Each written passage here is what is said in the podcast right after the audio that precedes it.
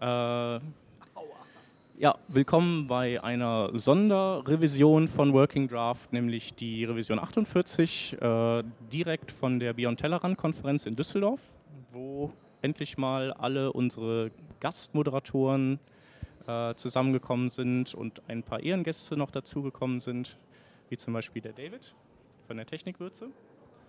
Ähm, ja, und wir haben uns gedacht, dass wir heute mal äh, den ersten Tag der Konferenz und vielleicht auch den Workshop-Tag Revue passieren lassen und sagen, was, uns, was wir gesehen haben, was wir mitgenommen haben, was wir vielleicht gut fanden oder was wir auch doof fanden. Und äh, ja, also ich kann ja mal loslegen, weil ich glaube ich der Einzige war, der jetzt auf, einer, äh, auf einem Workshop war. Äh, gestern im Jacobi-Haus und äh, da habe ich gelernt, wie ich mit wenigen Zeilen Code Partikelsysteme bauen kann und Bäume wachsen lassen kann. Und äh, das war super cool. Das hat sich auf jeden Fall gelohnt. Ähm, eigentlich ist es ein Workshop, der über zwei Tage geht. Dementsprechend äh, ist es so, dass, äh, dass das Ganze ein bisschen kompakt war. Ähm, aber es war super cool. Ähm, ist so eine Herzenssache, ähm, mit der man wahrscheinlich kein Geld verdienen wird jemals. Ähm, nicht mal an Weihnachten, wenn man ein bisschen Schnee fallen lassen kann über die Webseite. Ähm, aber es ist irgendwie ist super cool und ähm, ich würde jedem empfehlen, wenn der Sepp nochmal in der Gegend ist und so einen Workshop hält, Creative.js heißt das, ähm, dass man das macht. Also weil das super cool ist. Genau, der andere Workshop, der war von Jeremy Keith ähm, über Responsive Web Design und der war aber eben parallel. Hätte ich mir theoretisch auch angeguckt, aber ähm, ja, ich kann mich ja nicht klonen. Genau. Ja, dann gebe ich mal an dich weiter und du kannst ja mal erzählen, wie der Tag so begonnen hat oder was wir vielleicht gestern gemacht haben. Was haben wir denn gestern Abend, nach dem, nachdem ich beim Workshop war, gemacht? Vielleicht sagst du noch kurz deinen Namen, dass jeder dann weiß. Genau, ich bin der Mike Wagner und äh, bin hier einer von den Gästen, die mal da kurz dazwischen schauen. Wir waren gestern Abend auf einer Warm-Up-Party. Wir waren im Schlüssel in der Altstadt in Düsseldorf, haben da äh, vom Smashing Mac aus organisiert, zusammen mit dem BPSE, ähm, halt so eine Warm-Up-Party gemacht, um schon die ersten Leute zu treffen, die auch zu der Konferenz kommen. Sehr internationales Publikum. Ja, war spaßig. Wir haben Altbier getrunken, klassische Brauhauskost gegessen. Äh, immer wieder lustig zu sehen, wie internationales Publikum mit Eisbein umgeht. Solche, solche Sachen sind einfach immer wieder dabei.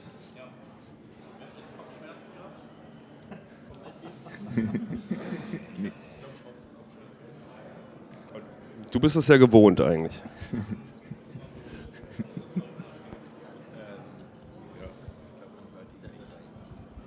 genau. Ähm, ja, äh, wir waren dann auch, äh, alle, die gestern noch äh, auf der Piste waren, wir waren dann erst um halb fünf im Bett, ne? Äh, Aber ja, das weiß David nicht, meine Frau hier, Nein, ähm, ähm, wir waren nicht um halb fünf im Bett, nein. Um fünf? Ja. Ja. ja, ich auch.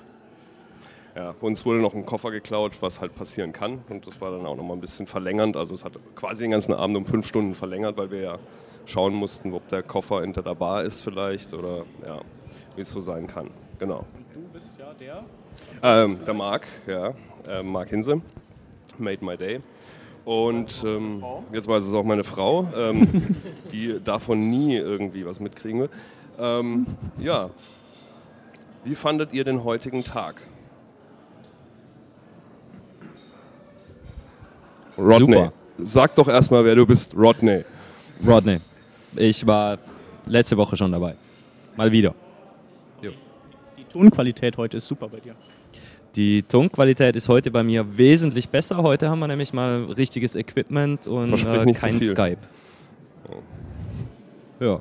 Und eine Videokamera. Ich weiß nicht, Ups, was du damit vorhast, aber das irritiert mich. Können wir bitte so alle mal winken? ich brauche halt was in der Hand gegen euch. Okay, meine Enkel hat es mitbekommen. Ja. ja. Mein Name ist David Mazeski. Vielleicht kennt der eine oder andere mich aus Technik Würze oder Technik Load, Video- und Audio-Podcast. Ähm, ja, ich fand es in erster Linie mal interessant, euch alle kennenzulernen heute. Also viele von euch sehe ich ja zum ersten Mal, selbst im Shep. Ähm, ist immer ein cooles Erlebnis, wenn ich alle aus Twitter, Facebook und äh, Google Plus und wer weiß ich nicht kenne oder E-Mails oder eben äh, von unseren Sendungen, die wir so produzieren.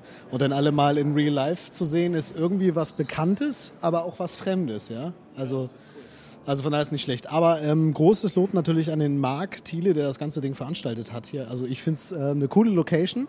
Das ist so aufge... Ich war noch nie im Puff, aber ich stelle mir so vor, so muss ein Puff aussehen. Also es sind so runde Tische mit äh, roten Lampen und eine Bühne. Also total intim, aber ich fand es cool. Also schöne Atmosphäre und ich dachte, also nachdem ich mich damit abgefunden hatte, dachte ich, ja, ist cool, finde mich damit ab. Und ähm, die ersten Sessions waren so ein bisschen seicht am Anfang. Für euch vielleicht gar nicht so schlecht, weil ihr so lange gefeiert habt gestern. Seicht, also ganz gut, ja, gut zu verdauen. Ja, und dann ging es natürlich gut weiter und dann kamen wirklich die Inhalte und zum Schluss haben wir die Session gesehen, mit dem war das? Ich habe seinen Namen noch nicht so drauf. Äh, Sepp Lee, genau. Äh, richtig geile Coding-Session, wo er uns gezeigt hat, wie er mit so ein bisschen JavaScript ähm, was zaubern konnte. Was mich so beeindruckt hat, der wusste alles im Kopf. Ja, der hat das wahrscheinlich, äh, ich weiß nicht, wo der seine Freizeit hernimmt. Ja, aber heute zum ersten Mal gemacht. Ähm, total cool. Ähm, nachher haben wir ja noch eine Session um 20 Uhr. Freue ich mich auch drauf, vor allen Dingen den Tag morgen. Und ähm, ja, dann gebe ich einfach mal weiter. Ja? Nicht nur, dass ich zu Wort komme. Ja, hallo. Äh, mein Name ist Sven Wolfermann, besser bekannt auch auf Mad Designs und so einigen CSS3 äh, Sachen. Und ich fand es heute auch sehr äh, interessant. Äh, es war ein guter Mix ähm, zwischen ähm, designlastigen Themen, also zum Beispiel Going Beyond von Naomi Atkinson war ein sehr, sehr schönes Thema. Ähm, aber auch so Mobile Apps with JavaScript ähm, vom Heiko Behrens fand ich eigentlich auch eine gute Übersicht, äh, was man wie halt äh, machen kann. Und von daher ist es ein gutes, gemischtes Programm. Äh, wollen wir mal schauen, was morgen noch so passiert. Ich denke mal, ist auf jeden Fall äh, sehr interessante Veranstaltung und bestimmt nächstes Jahr noch mehr besucht. Wollen wir doch mal hoffen, ja. Willst du auch was sagen, Hans? Ähm, ja, ich kann auch was sagen. Äh, ich bin der Hans-Christian Reinl, vielleicht auch bekannt als Drublick. Ähm, ja, zum Schedule wurde ja jetzt schon einiges gesagt. Ich fand auch den, äh, den Talk vom, vom Heiko Behrens ziemlich interessant mit den äh, Mobile Apps. Aber ähm, ja, was ich ein bisschen enttäuschend fand, manche, manche Vorträge waren einfach nicht so, so ganz, äh, ja, nicht so bis zu Ende gedacht. Also sie waren schon teilweise vielleicht auch einfach nur zum, zum nochmal zum vor einem größeren Publikum zum Ausprobieren. Äh, weiß ich jetzt aber auch nicht, wie ihr das seht. Vielleicht seht ihr das ja auch ganz anders. Zum Beispiel hier äh, Marc. Ähm, ich weiß nicht, warum wir das Ding rumreichen. Wir waren ja, wir waren ja schon da. Wir waren physisch da und wir waren auch ähm, absolut mental auf der Höhe. Ähm, wir sollten eigentlich mal sagen, was die eigentlich gemacht haben. Jetzt muss ich doch drauf schauen. Also wir hatten, wir hatten ein paar Talks hier. Ähm, das erste war Chris Heilmann von äh, Mozilla. CodePoet kennt jeder, glaube ich. Ähm, hat, fand ich, einen sehr guten Start hingelegt. Ähm, vor allem sehr schnell. Lag daran, dass das Ganze eine halbe Stunde später angefangen hat, was nicht an uns lag. Und das war insofern interessant, weil es nicht Mozilla-lastig war, sondern es war eigentlich, ähm, sagen wir mal, schon generell Browser-lastig. Ähm, das heißt, was kommt Neues auf uns zu in Chrome und Mozilla? Ähm, da sind coole Sachen dabei auf jeden Fall. Also ähm, übrigens, die ganzen Sachen gibt es auf Video ähm, irgendwann mal zum Anschauen. Und also Chris Heilmann, absolute Empfehlung, kann man sich anschauen. Ähm, danach kam Steph ähm, Treth, Cheat Your Way with UX. Äh, hatte ein bisschen Längen, war ein bisschen oder war nicht so mein, meine Art Vortrag. Ähm, ja, muss man mal überlegen, also können wir noch drüber reden. Ähm, dann kam Aaron Gustafson mit ähm, Progressive Enhancement. War äußerst interessant, war aber eher wirklich auch eine Einführung. Ähm, dann kam äh, Lovely Naomi ähm, mit einem, äh, fand ich, sensationellen Vortrag. Ähm, wir werden dann, we will switch to English uh, in, in a couple of minutes. Ähm, da wird sie gleich selber was drüber sagen. Dann hatten wir eben die ähm, Mobile Apps ähm, von Heiko Behrens, war fand ich äußerst interessant, eher so ein technisch, äh, technischeres Thema. Dann der Chef vom Smashing Magazine, Vitali Friedmann, über die Invisible äh, Side of Design. Ich denke, da könnten wir auch drüber diskutieren, über den Vortrag, über den Inhalt. Ähm, teilweise etwas ähm, konträr ähm, die Meinungen dazu. Und am Schluss der ja, Sepp Lee, der schon ja, äh, erwähnt wurde, der hat coole Sachen gemacht. Ähm, ich denke, die werden wir auch nochmal beleuchten. Ja.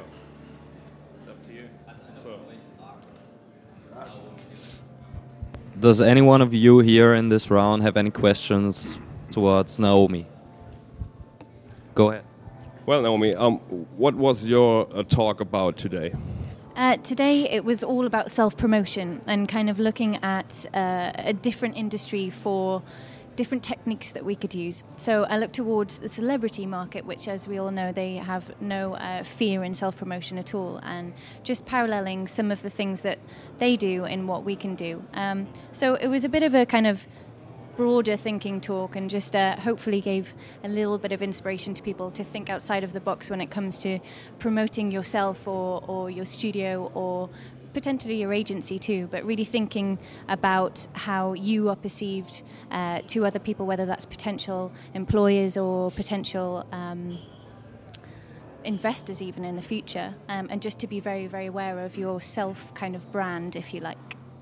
So you, you started a little bit surprising your, your talk uh, with, with um, how's she called uh, your English celebrity? Uh, Jordan, yeah.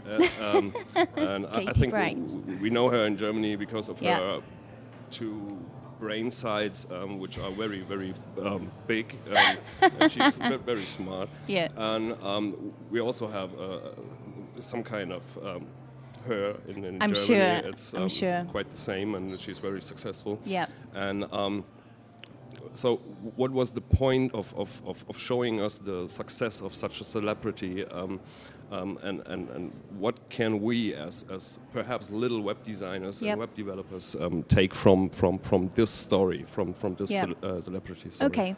Well, I mean, taking someone uh, the likes of Jordan is obviously not what you would expect at a WebGeek conference.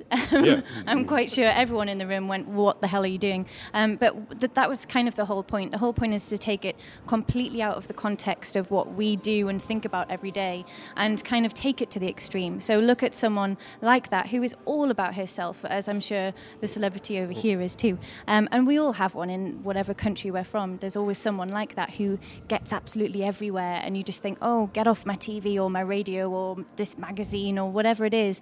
But the point is to kind of um, take that and, and actually see that they, although they just come across as being very, very self obsessed, they're actually doing a good job in promoting themselves to their target audience, which is the everyday person who reads gossip magazines, this kind of thing. Um, it's actually quite ironic that I was talking about celebrities at all because I'm far from the kind of person who cares. Like, I really, really don't care about celebrities at all. If someone said to me the other day about um, some celebrity couple splitting up and I said I didn't even know they were married, like, I really, really couldn't give a give a hoot. Um, so it's kind of ironic, but it's that's kind of what I wanted to try and do today. In that um, it in a lot of my work, um, I kind of always tend to look at different uh, industries. Not, I don't really look at the celebrity industry a lot, but I look at kind of the car industry or a different kind of product industry in a lot of my thinking that I do throughout my work. So this was kind of. Uh, in terms of self promotion, trying to take it to the extreme of who is the ultimate kind of best industry at doing that. And that is the kind of celebrity market because their success depends solely on that. So.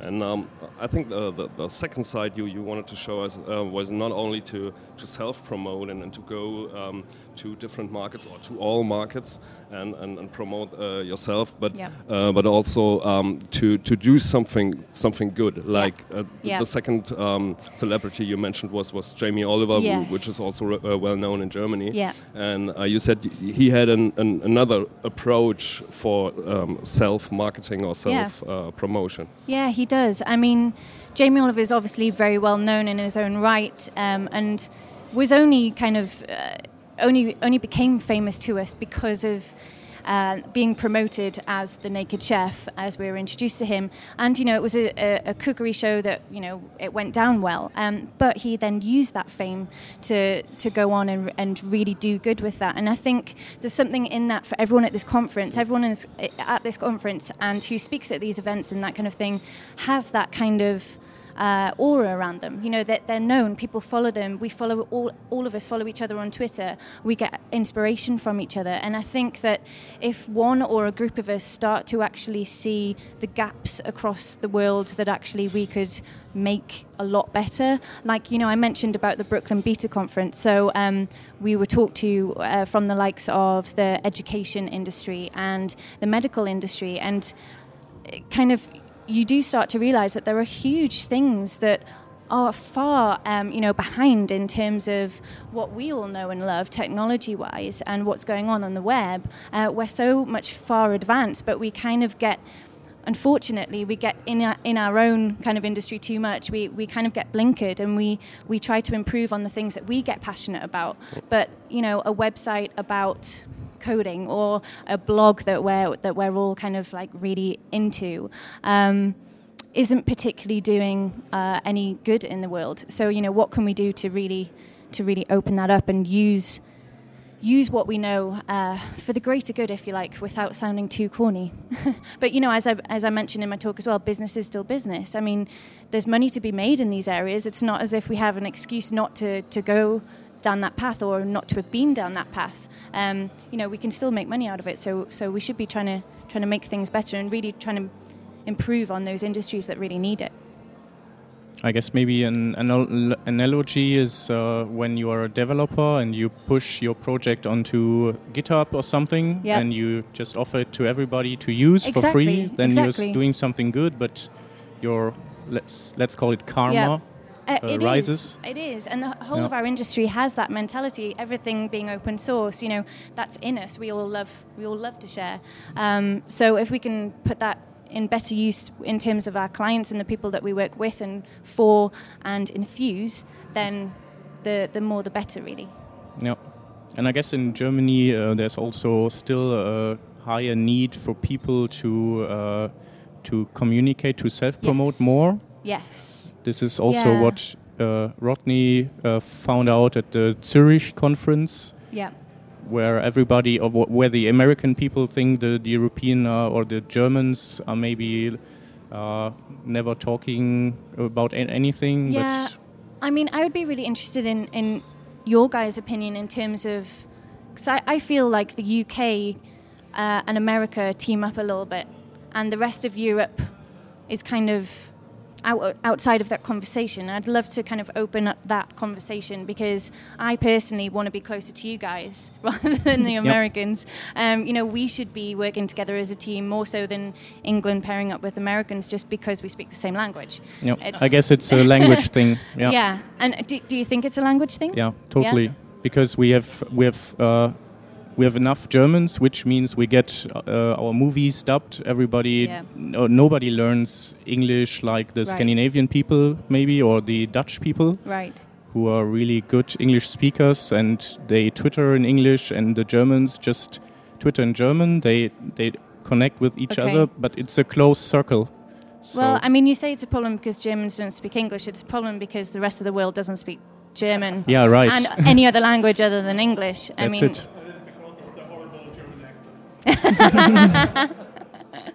Yeah. Um, another question: yeah. Which talk uh, did you like most today, today, and which one do you anticipate uh, from both days most? Ooh, maybe. Uh, good question. I think today the one that's going to stick with me the most is probably Seb's. Yeah. Um, it was just so impressive, and he's such a character. Um, and just to be able to kind of stand up on stage and spend so long in he could, yes, he, he, should be if he's not already. Um, he entertained me, um, yeah, to the core. Yeah, I, I will remember that, and um, I'm kind of desperate to, even though I, my first, uh, obviously my forte is not code, um, but I, it kind of makes me just want to delve into it straight away um, instead of drinking beer, which is says a lot. Yeah, I, uh, I, was at the workshop yesterday, and I saw also Steph uh, taking yeah. part at the workshop. So. Yeah yeah, I, I kind of wish that I'd, I'd been there, to be honest, but finishing touches to the talk, unfortunately. But okay, and do you have another one which you are anticipating? For uh, tomorrow? Yeah. Well, my other half Dan's speaking tomorrow, so I have to say Dan Rubins will be okay. very good. Um, but you you know him well, and um, but um, si- Simon's always um, a great speaker, and Jon Tan is at the end of the day, and Mm-hmm. he's always great too. So all three of them, to be honest, uh, will have really good things to say.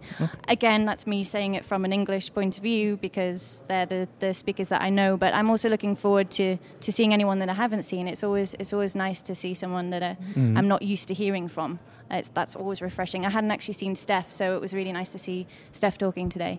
Um, she had some really good things to say. So.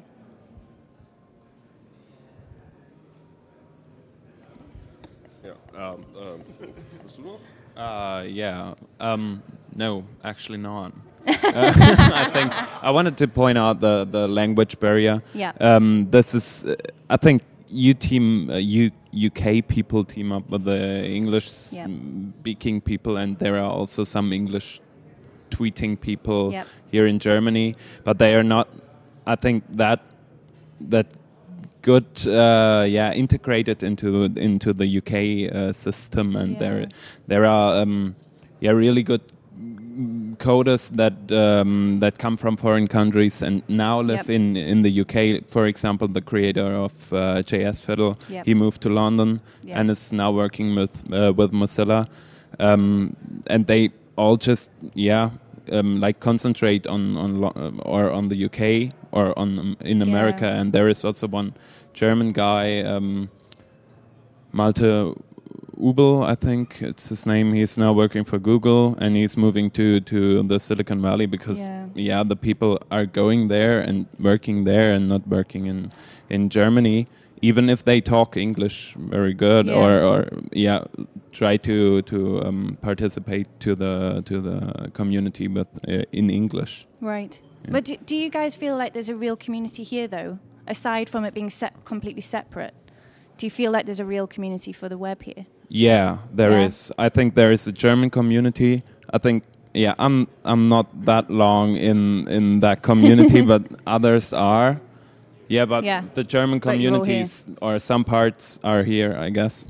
And um, there are also yeah, in in each country you can see this. I, I was on on uh, actually with with Christian and and uh, Sven. We were on um, Fronteers in Yeah. Amsterdam, Yeah. and it was really great. And Yeah, they great had the. Dutch community, and and they were like yeah, really known to each other. But uh, also the the other guys were very involved, and I hope that um, Beyond Tellerrand can be such a conference in Germany. I think it definitely will be. I mean, you've you've you know Marc's done a fantastic job in getting some of the best kind of speakers here, and I think you I think Marc's probably put Germany on the map in terms of uh, the web community here. I don't think Right. anyone's going to come away from this conference and not keep in touch with all of you guys. I Yeah, thi- you know, right. I think he's he's done that for you. I, I think from here on out, it will be a lot easier to make you know that connection. Um, Yeah, but the I think the the language gap uh, is still existing. Yeah, I and do. so this uh, this is like you're now here in this podcast, but probably you will never ever listen to this podcast because it's in German usually, you know, and and um, yeah, that's the thing. If we would, uh, the guys from the Working Draft podcast would switch to English, they would get a wider, uh, uh, um, yeah, yeah, wider audience. But yeah, and somehow, um, somehow it's it's pretty cool to to to be in German, and um, so every. Uh, e- even a beginner or a student or whatever uh, could participate in, in German, and, it's that's great. and it's important to teach what Yeah. you guys know to your fellow Germans. You know, you don't just want to go to a second language just so that it opens it up to the, the rest of the world. You know, it you, you guys have got to got to keep that there. Um, I I don't know. Do you guys do subtitles? What you Maybe mean? you should just do subtitles. Oh, you know, yeah, like right, write it in English. right. That would be a great idea. Usually it's a it's an audio podcast, so it's very Okay, difficult fair to enough. provide uh, Fair enough. subtitles.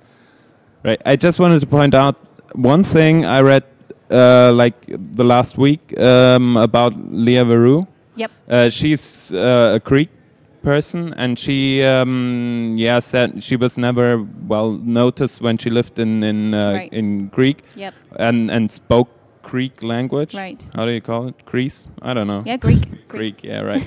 and um, but th- later on, she she um, tried to focus to, to speak only English. Yep. And then she got famous Yeah. out of a sudden. And yeah, this shows the Yeah. whole, whole progress. Let's move on. Germans. I think it's a slightly bigger issue to do with the world today, to be honest, rather than our industry specifically. Um, it's an unfortunate thing, and I can't really speak because I speak a bit of French, and that's about my limit. I speak, uh, a bit- w- I learned German for about a year at school, so it's pretty terrible, other than about three words. Um, yeah. Um, Which so, words? Um, Hello. Uh, yeah, guten Tag. Uh, Very good. which is is is haben the same? Is it like hello, hi? Yeah. Okay. And uh, is it ich, ich bin Naomi? Is that right? Yeah. Okay. That's probably the ex- the full extent of what I remember from school, which is atrocious. So. Yeah, I think I think it's probably a bigger a bigger issue than just our industry, unfortunately. So, so probably um, also your, your, your conclusion of, of your talk today was Yes. um, to, to, to focus on, on, on, on gaps, on, on, on details, um, where, where everybody, even the, the, the, smallest developer or, Yep. or whatever, um, can, can change something Yeah. and can, can, can, can move something. Yes. And also, um, for example, a German developer who has perhaps uh, how is, uh, is afraid of, of the German uh, of the English um, language Yep. um, can participate in, in, in, in contributing code or something and, and trying to even with the worst English he can contribute he, he can say just just share it and, and just try to talk N- Yeah. no, no English speaking um, person I think is is um, is angry while, uh, when when someone is trying to, to explain himself and, and I don't know but I not think just all. try it and, Yeah, and- and exactly. you also can, can, can learn it yeah just Yeah. just do it Absolutely, just um, put yourself out there. I mean, uh, everyone has the pa- all the patience in the world for someone who doesn't speak the language. I mean, as I say, most English and Americans don't speak your language, so the fact that you're even trying to speak our language is is fantastic to me personally, and I'm sure to anyone So else out there who's perceive it like this Yeah, also yeah, Because absolutely. I mean, if you um, I think um, sometimes you you think okay every everybody's talking English Yeah. and um, it's it's it's a big island of, of, Yeah. of language but um, if you try to, to, to speak English and, and, and you're not that good um, you're kind of there's a frontier and then I don't know Uh, no, like everybody will really appreciate it, no matter how little or or um, how much you can speak. If, if if your language is limited, that's absolutely fine. We, you know, you can still get your point across. And as you say, like. Um, People uh, um, just becoming part of things and adding to things, maybe commenting on things, um, and adding to like open source code and that kind of thing is is amazing. I mean, we've got some um, personal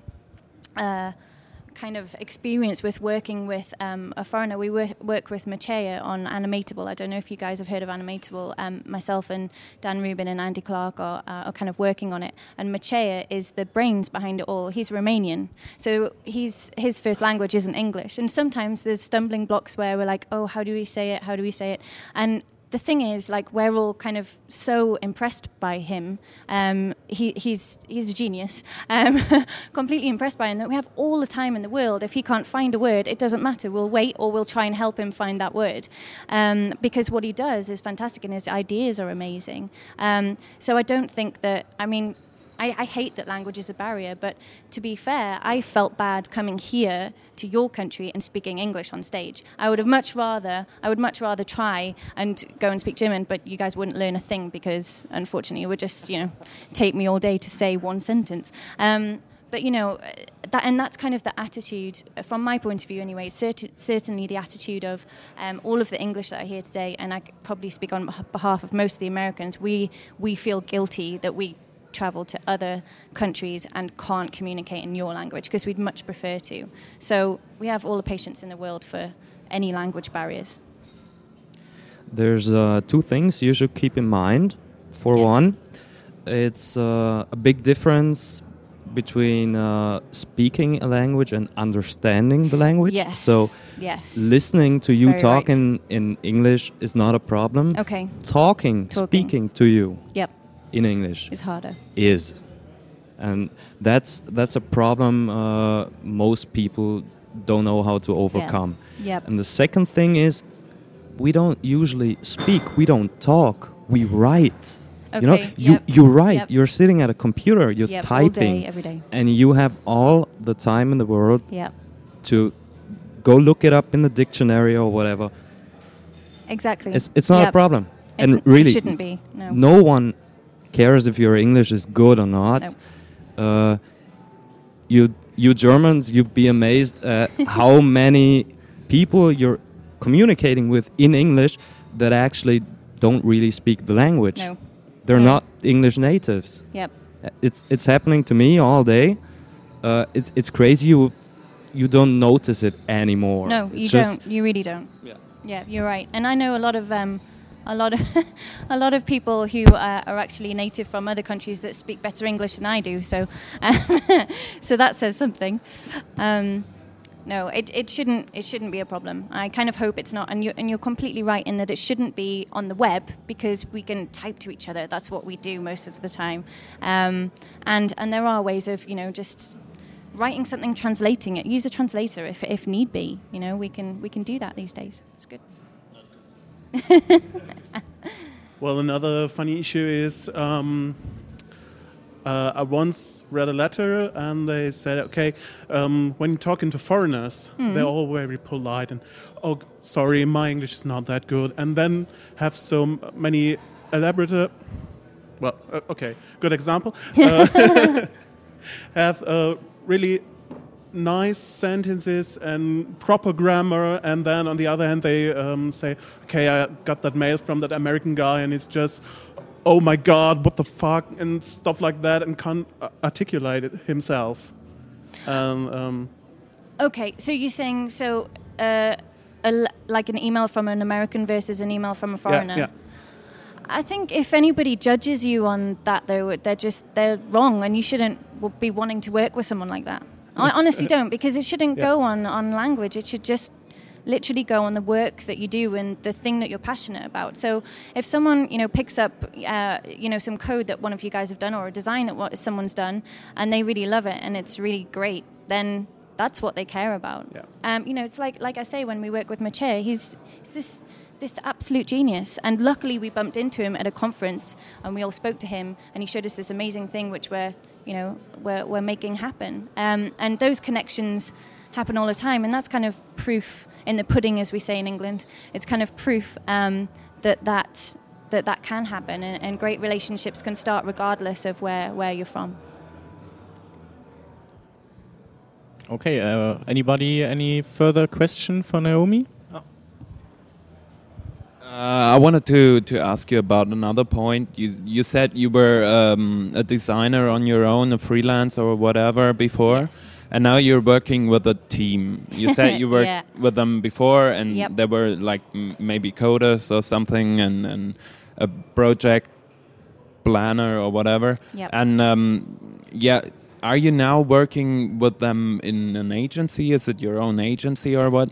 And do you think it is very important to to not work as freelance, but to work um, as uh, an agency if you want to get the whole project, as you pointed out? Um, or yeah, would you would you say it is also possible to get big clients, Mhm. for example, if you're working freelance? Okay, so just to explain again what I kind of spoke about today. Um, when I first went out freelance, my website was very obviously it was me on my own as a freelancer. Um, but the work, the kind of work that I was getting for the first year was very uh, design based. So it was like, Naomi, can you design this and give me the PSD? And obviously, in the web world, no one likes to do that. We know that we'll hand that PSD over and we'll get it back, and it looks awful, and it's nothing like what we wanted it to be. And obviously, we don't.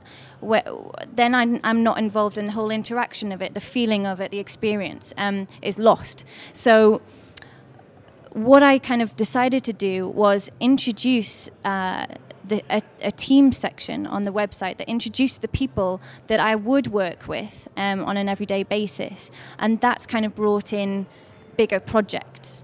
Now, what I will say though is that I'm very, very open with my clients, and I'll still tell them I do work for myself, I'm self employed, as are the other people in my team, they're all self-employed too. But when the project needs it, we'll come together and we'll work together on something. Um, and that team is only front. It only covers front end as well. I don't have any back end, uh, not on the website anyway. So if someone comes and they need back end sorted, I'll say, okay, well, as you can, as you know, like me and Ryan will work on this, or me and Dan will work on the beginning bit and, and in, introduce Ryan. But then when it comes to the back end, I'd actually recommend um, we use these guys. I'll introduce you. You can sort out the invoicing between you guys, um, but we'll all work together as a bigger team. Um, so I basically introduce other people and that includes you guys like any anybody who like I kind of trust to do really good work um, will um, will just work together as a larger group. And I'll always be you know honest with my clients and say that that we're all separately self-employed but we'll work together when when it's relevant. So the point she's trying to make is actually you don't have to be a company no. Yeah. of five or something. Yeah. You can be one one person. Yeah. You just gotta have a network of people you can work with when the job demands it. Exactly. It's pretty much what Christian and me are doing at the moment with a project of mine, with a customer of mine. The customer was told I'm I'm incapable of doing it at the moment. I just don't have. I'm over capacity. Yep. So I I need to uh, bring in more manpower. The customer usually doesn't really care No. who you bring long as in. the job gets you are the guy they wanted, and you are responsible for the uh, project to to get done Yep. properly. Yep. So my customer will be talking to me with all the problems the customer has with uh, with what Christian did, but the customer would never talk to uh, Christian directly. Mm. So it's it's fine fine with him, fine with me. Yep. He's got any um, um, background stuff, uh, back back back back end stuff. Yeah. uh, he was asking me if I could do any uh, back end stuff for him for another client of his, which he was a subcontractor of. See, is it- Yep. it's just How it it's just spreading things around, and and the point is Yep. To make it clear you're capable of spreading it around. Exactly. It's how you choose to promote yourself. So I still got work when I promoted myself as me, but I kind of get more work when I say, oh, but by the way, I work with all of these other people. So if you do need a bigger project, then those people are there. Right, and another point that I wanted to ask you is um, how do you do you do this the scaling thing? You know, you you have um, a client who wants a website in like the next four months, but you, uh, four months is, is very much, but four weeks. Yep. And um, yeah, you know, you you wanted to go on vacation like in the next uh, yeah in two months. Yeah. But you know the pro, uh, the the um, project will remain after this one uh, this four weeks, and you have to do some other work and Yep. stuff. And um, yeah, how do you think um, customers react if you're a, you're just a freelance guy, girl, whatever, um, um, and and you are not there for them because I had the um, the feeling that some bigger customers, Mhm. especially, they need a special treatment. Constant communication. Yeah, right. And and they don't like it if you're away Yeah. for one week or stuff. Yeah. I think, well, there's two questions in that, but uh, Yeah, right. to answer your, the last one first, um, I think you have to be really careful when you choose to work with a client. So if a client comes to you and you explain how you work and you say, okay, so we're a really small team or it's just me because that's all that's needed on this project. Um, you know, you kind of need to understand that I'll, I'll be working on your project, but I, you know, I might have one other project on the go or whatever. Or these are the times to expect uh, communication with me. So let's, and I'll schedule things from the start. So I'll say, okay, we'll have a catch-up meeting on this date at this time. We'll have another one at this date at this time, and I try and stick as much as I can to that schedule so that the client always knows when you're going to speak to them and you're not going to be on the phone all day, every day, because you can't be, otherwise, you'd never get any work done. And if they have a problem with that at the beginning, then you know that they're not the kind of person that you can work with, unfortunately.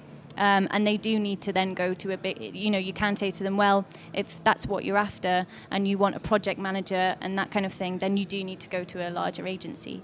Um, and your former question was about yeah uh, scheduling. Again it's all about scheduling. So if I, if a client comes to me and says I need this within four weeks which happens often as you guys I'm sure are aware then I'll say okay is there a reason why you need it for four weeks' time. What's what's the reason why? Is there an event that's happening?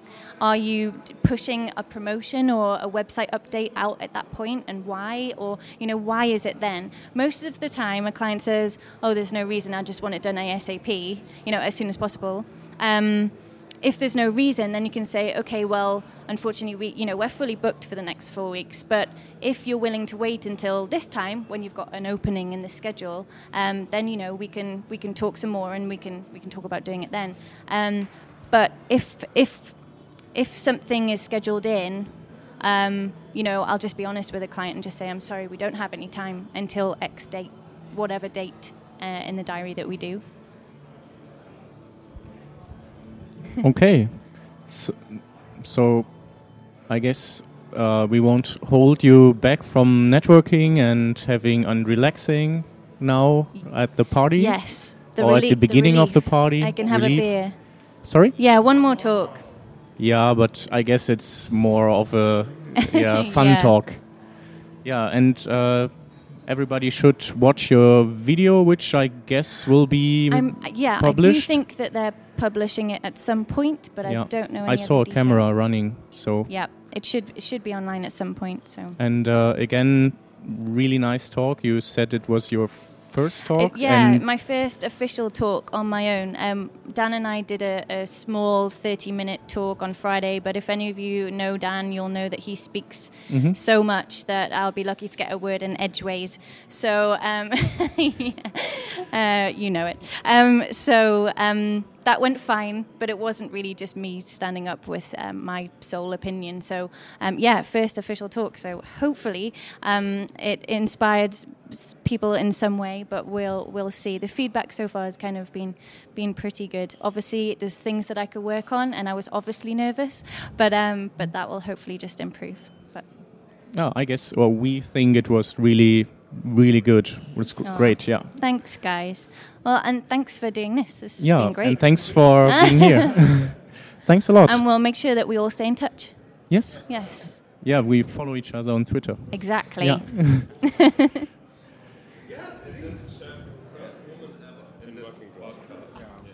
First woman ever in this podcast. No. I think it's it's uh, edition 48. I think. Yeah, it's 48. Something. Oh. Yeah, it's, it's not by intention. Yeah, it's, There's it's, your it's problem right there. Okay. Of course. So. It's n- not popular. Not popular in yes, Germany then. I'll say it again. We need more female web workers in Germany. Are you getting all the ladies? Cool. Thanks, guys. Just, just one last question. Yeah. Um, do, do, do, you have any recommendation for our listeners? Um, so for their um, company, or what should they do? What is the most important thing to um, to do for a successful um, agency? In terms of their own agency, if they run their own, yeah, or um, well obviously today's talk was just about getting, getting yourself out there and being yeah. seen. So um, I think it's uh, opening opening their mind up to maybe talking to the rest of the world more. I don't know, yeah. not not letting like a lot of the things that we've talked about already today. To be honest. Um, and if there's something specific, I suppose another kind of angle on what I was speaking about today was if there's something specific that they want to do or achieve, then to try and concentrate on that solely for a while. Um, so if there's a specific kind of industry that they want to work with or a specific company, um, you know, some work that they want to win, then go and impress them. Like just just go and do something that you wouldn't usually do in a typical agency environment. Yeah, great. Thank you. So thanks for being here. Thank you. I think uh, we have to switch to German again. Yes. Of course. So see you later. Thank you. Thank you. Ja. Und damit kurz äh, zu Deutsch. Das war äh, Naomi, wie heißt sie? Ähm, Bertkens, genau. Ähm, sehr interessant. Also ich hoffe, ihr konntet uns ein bisschen folgen, dass wir von, von Deutsch auf Englisch geswitcht sind. Aber ähm, wir hatten die Sprachbarriere auch anges äh, angesprochen. Ähm, ich denke, interessanter Talk. Haben wir sonst noch irgendwas offen? Äh, bezüglich Naomi? Glaube ich nicht. Ne? Nö, grundsätzlich so. Bezüglich heute Also wie Abend? gesagt, also es gibt ja noch eine, eine Session, die wir uns anschauen werden. Gleich. Und dann noch ein schönes, äh, werden wir noch einen gemeinsamen guten Abend verbringen. Ansonsten denke ich, wie, wie viel Zeit haben wir auf der Uhr? Oh, la, la, la, lass mich gucken. Auf jeden Fall eine riesengroße Runde. Wir haben das ja auch Video aufgezeichnet. Wir, äh, wir packen in die Shownotes auf jeden Fall nochmal die Links zu Naomi und die Links äh, zu den ganzen Slideshows, damit ihr nochmal sehen könnt, äh, wo was heute gesprochen wurde und wie und was. Und dann könnt ihr auch Naomi nochmal auf dem Bildchen sehen. Und ähm, ich glaube, wir packen auch mal die Namen von allen drauf, die heute hier waren. Denn von den Stimmen her, das nachträglich zuzuordnen, wer was gesagt hat, wird wahrscheinlich schwierig sein. Aber vielleicht klappt es dann mit dem Video hinterher. Also 50 Minuten haben wir momentan auf dem Kasten etwa. Ach, dann können wir doch noch eine Stunde. fünf- 45. Ein paar Minuten können wir doch schon noch machen. Was heute nicht so gut war? Die Kritikrunde, jetzt wird's aber übel. Genau, äh, auf Deutsch Also, vor also Made My Day will schon wieder nur motzen, wie immer. Äh, du hast Bier. Ähm, schade. Schau mal dahin. Naja, auf jeden Fall äh, lasst uns doch mal vielleicht kurz auf den, den Talk vom Vitaly kommen. Ähm, da gab es so, so, so ein paar Kritikpunkte, habe ich mitbekommen auf Twitter und auch anderswo. Ähm, wer möchte denn Ich dazu sag ganz kurz eins, eins dazu. Ähm, das ist auch ein, ein Punkt, den ich mit Vitali nochmal selbst klären wollte. Er sagte nämlich, also das, das Problem, was wir alle Webentwickler irgendwo haben, ist, dass wir uns tagtäglich mit der, mit der Suche nach Inspiration befassen. Das heißt, wir gucken uns tausende Webseiten an, um uns inspirieren zu lassen, anstatt selbst inspirierend zu sein und einfach loszulegen. Das war das, womit er eröffnet hatte quasi. Das heißt, wir verschwenden einfach Zeit, anstatt einfach zu sagen, okay, das macht ja alles gut und ich lasse mich jetzt nicht deprimieren, sondern ich ignoriere das, habe ein weißes Blatt Papier oder habe einen weißen Bildschirm, wie auch immer, und ich fange von Null an und entwickle halt was Eigenes. Und ähm, er hat halt ein paar- Beispiele gebracht, was einfach cool ist und was nicht so cool ist, aber die Message, die bei mir halt blieb, ist, seid selbst kreativ. Also lasst euch nicht einschüchtern von den anderen oder verschwendet eure Zeit, indem ihr das beste Produkt für euer neues Design sucht und macht eine Kopie, sondern macht was eigenes. Also einfach loslegen. Just do it. Ja? Also das Aber- ist so der Tenor des ganzen Tages äh, von, von allen, die hier heute gesprochen haben. Also das Just Do It und ähm, such entweder eine Nische oder such ein Problem und löse es.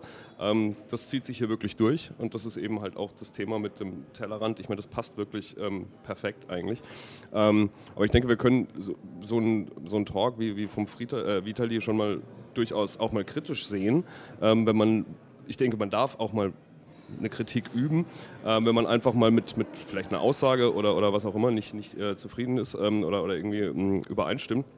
Und ähm, es war, er hat ja gesagt, die, die Details, die, das Invisible Design war ja das Thema äh, dieses Vortrags. Und ähm, hat ja auch gesagt, Invisible Design funktioniert dann, wenn man es nicht merkt, dass es funktioniert. Also du merkst ein schlechtes Design dann, wenn irgendwas kaputt ist. Und das ist natürlich ähm, vollkommen klar. Und also was vollkommen klar ist, ist äh, vollkommen richtig.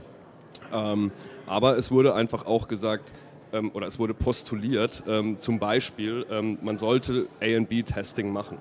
Ähm, was natürlich dann etwas, finde ich, praxisfremd ist, weil natürlich wäre es super, wenn man in jedem Projekt von Anfang bis Ende testet, am besten mit 100 äh, real existierenden Personen aus der Zielgruppe und am Schluss macht man vielleicht noch ein A&B-Testing äh, aus den zwei ja, am besten funktionierenden Alternativen. Ähm, aber das Problem haben, denke ich, die meisten, dass es sowohl budgettechnisch als auch zeittechnisch meistens nicht machbar ist. Und ähm, da sehe ich immer so ein bisschen das Problem bei solchen ähm, Talks, die ähm, natürlich aus einer Ebene vielleicht kommen, ähm, die so ein bisschen, oh, das ist politisch, äh, die Basis außer Acht lassen. Ähm, weil wir, wir können es ja gar nicht machen, teilweise. Ja, also er hat ja das Beispiel gebracht von äh, 37 Signals. Ähm, bei den Jungs, die haben natürlich den Vorteil, die haben nur einen einzigen Kunden und das sind sie im Prinzip selbst. Ja? Ähm, wir bei T3N zum Beispiel, wir haben auch nur uns quasi. Und äh, wir könnten das natürlich tun, genauso wie die es tun können. Ähm, nur, du hast natürlich recht, jetzt gerade im Agenturalltag, ähm, wenn du jetzt A-B-Testing machst, dann musst du es entweder vorher einkalkulieren oder du sagst dem Kunden, hey, wir würden gerne das noch ausprobieren, um da ein bisschen mehr Benefit zu bekommen oder ein bisschen User-Feedback, aber dazu müssen wir nochmal einen Tausender oder Zweitausender drauflegen, damit wir das initiieren können. Dann müssen wir es noch auswerten, dann müssen wir Analyse machen und dann müssen wir noch umsetzen. Und ich glaube, das, was du ansprichst, ist fern der Realität. Äh, es stimmt schon, ja. Also äh, das, was nicht ganz so umsetzen können vielleicht. Ja, das ist... Ähm ja, ist vollkommen richtig, aber ähm, was ich glaube ich die Intention war dabei bei diesem Vortrag, es ging ihm nicht darum, ähm, dass jeder tatsächlich in Realität ähm, AB-Testing umsetzen muss, aber ähm, man wird ja dazu angeregt, trotzdem nochmal drüber nachzudenken, könnte ich es nicht doch einsetzen, vielleicht auch wenn es nur ein eigenes Projekt ist, wo ich eh nicht Geld damit verdiene. Ähm, dass man einfach, man kriegt einfach durch dieses AB-Testing, also ich habe es selber schon gemacht, man kriegt eine, ein gutes Gefühl, ähm, was dabei passiert durch dieses AB-Testing. Man kriegt ein Gefühl, wie Leute ähm, eine Webseite anschauen. Man kann das Ganze natürlich äh, mehr oder weniger detailreich machen, aber ähm, hilfreich ist es und ähm, wenn man weiß, wie das funktioniert, dann kann man das in die nächsten Projekte gleich von Anfang an einplanen und dann braucht man vielleicht gar nicht mehr das A-B-Testing so direkt ähm, live für den Kunden, sondern weiß von vornherein, okay, ähm, der Kunde tickt so, er geht so und so auf die Webseite und äh, dieser Button muss größer sein oder grün sein und nicht rot. Ähm, wie es jetzt beispielsweise beim GitHub äh, Close Button bei den Bugs war, ähm, ist ja eigentlich ein gutes Beispiel dafür. Ähm, ich denke einfach, dass es gar nicht so direkt äh, gemeint war oder also dass es einfach überzogen gesprochen wurde, aber man soll drüber nachdenken, was ähm, das Ganze bedeuten soll. Und ähm, das Problem ist einfach, dass die Session generell einfach ähm, sehr anders war als der Rest. Der Rest war einfach technische Talks und ähm, dann kommt was, ähm, was wirklich nur mit Design und Abstraktion zu tun hat. Ähm, leider war ja der Workshop gestern auch nicht sonderlich gut besucht scheinbar von Vitaly Friedman, während die anderen komplett ausgebucht waren. Ich glaube, es hängt einfach damit zusammen, dass ähm, man als Entwickler auch gar nicht die Notwendigkeit sieht, ähm, sich mit sowas lange zu beschäftigen und äh, man sich dann doch lieber mit dem Code, äh, beispielsweise jetzt eben diese JavaScript-Animationen und sowas beschäftigt. Ähm, was einerseits schade ist, aber natürlich auch verständlich ist. Also ja. Ich möchte jetzt gerade noch mal zwei Schritte zurück zu dem, zu dem äh, Vortrag vom, vom Vitali. Ähm, wegen dem A&B-Testing, weil das, das ja. bleibt mir halt einfach so im Schädel, weil das wurde so, doch so heraus ähm, ja, getragen, wenn du sagst eben, du, du, du hast da sehr, sehr viele Erkenntnisse raus. Ich finde, du hast genau eine Erkenntnis raus. A oder B. Das ist A-B-Testing, viel mehr ist es nicht. Im, im Endeffekt. A-B-Testing ist ein ja. Instrument einer, einer ganzen Latte von, von Instrumenten. Natürlich hat man immer und, nur ein Ergebnis, ja, äh, ja und, oder nein, und, aber... das ist halt einfach nur, das, ähm, es gibt meiner Meinung nach sehr, sehr viel wichtigere Tests, die du machen kannst, als jetzt eben ähm, zu sagen, ich nehme A oder B. Und der ganze Vortrag ging letztlich um, um User Experience, kann keiner lesen. Ähm, und, ähm, und User Experience ist das Ganze. Ja? Und A und B ist, ist eine Entscheidung, klicke ich auf den Button oder nicht. Deswegen ja. war ich halt nicht so ganz einverstanden mit diesen ja. Sachen. Dann sind wir so langsam am Ende angekommen. Ähm, ich möchte natürlich nicht das Schlusswort sprechen, weil es nicht mein Podcast, deswegen gebe ich nochmal ja. rüber zu dir. Aber auf jeden Fall cool, dass du dabei warst. Äh, wir können ja öfter mal äh, so ein Doppelding mal drehen. Wenn es nicht über Skype ist, dann gerne, ja. Okay, ist gebongt. Geht uns auch auf den Nerv. Ja, ähm, cool, dass das geklappt hat hier mit so vielen Leuten äh, hier auf der Konferenz. Ich hoffe, dass der Ton auch so gut ist, wie das Equipment das vermuten lässt. Äh, wir haben uns auf jeden Fall Mühe gegeben diesmal und ja, jetzt geht es noch in einen Fun-Talk rein. Genau, wir hätten gern Feedback von den Hörern, äh, wie üblich in den Kommentaren auf unserer zugegebenermaßen nicht ganz äh, userfreundlichen Seite oder per Audiobuch vielleicht mal. Ähm, genau, sonst müssen wir uns selber Feedback geben. ja, vielen Dank an alle und äh, bis nächste Woche dann wieder. Tschö.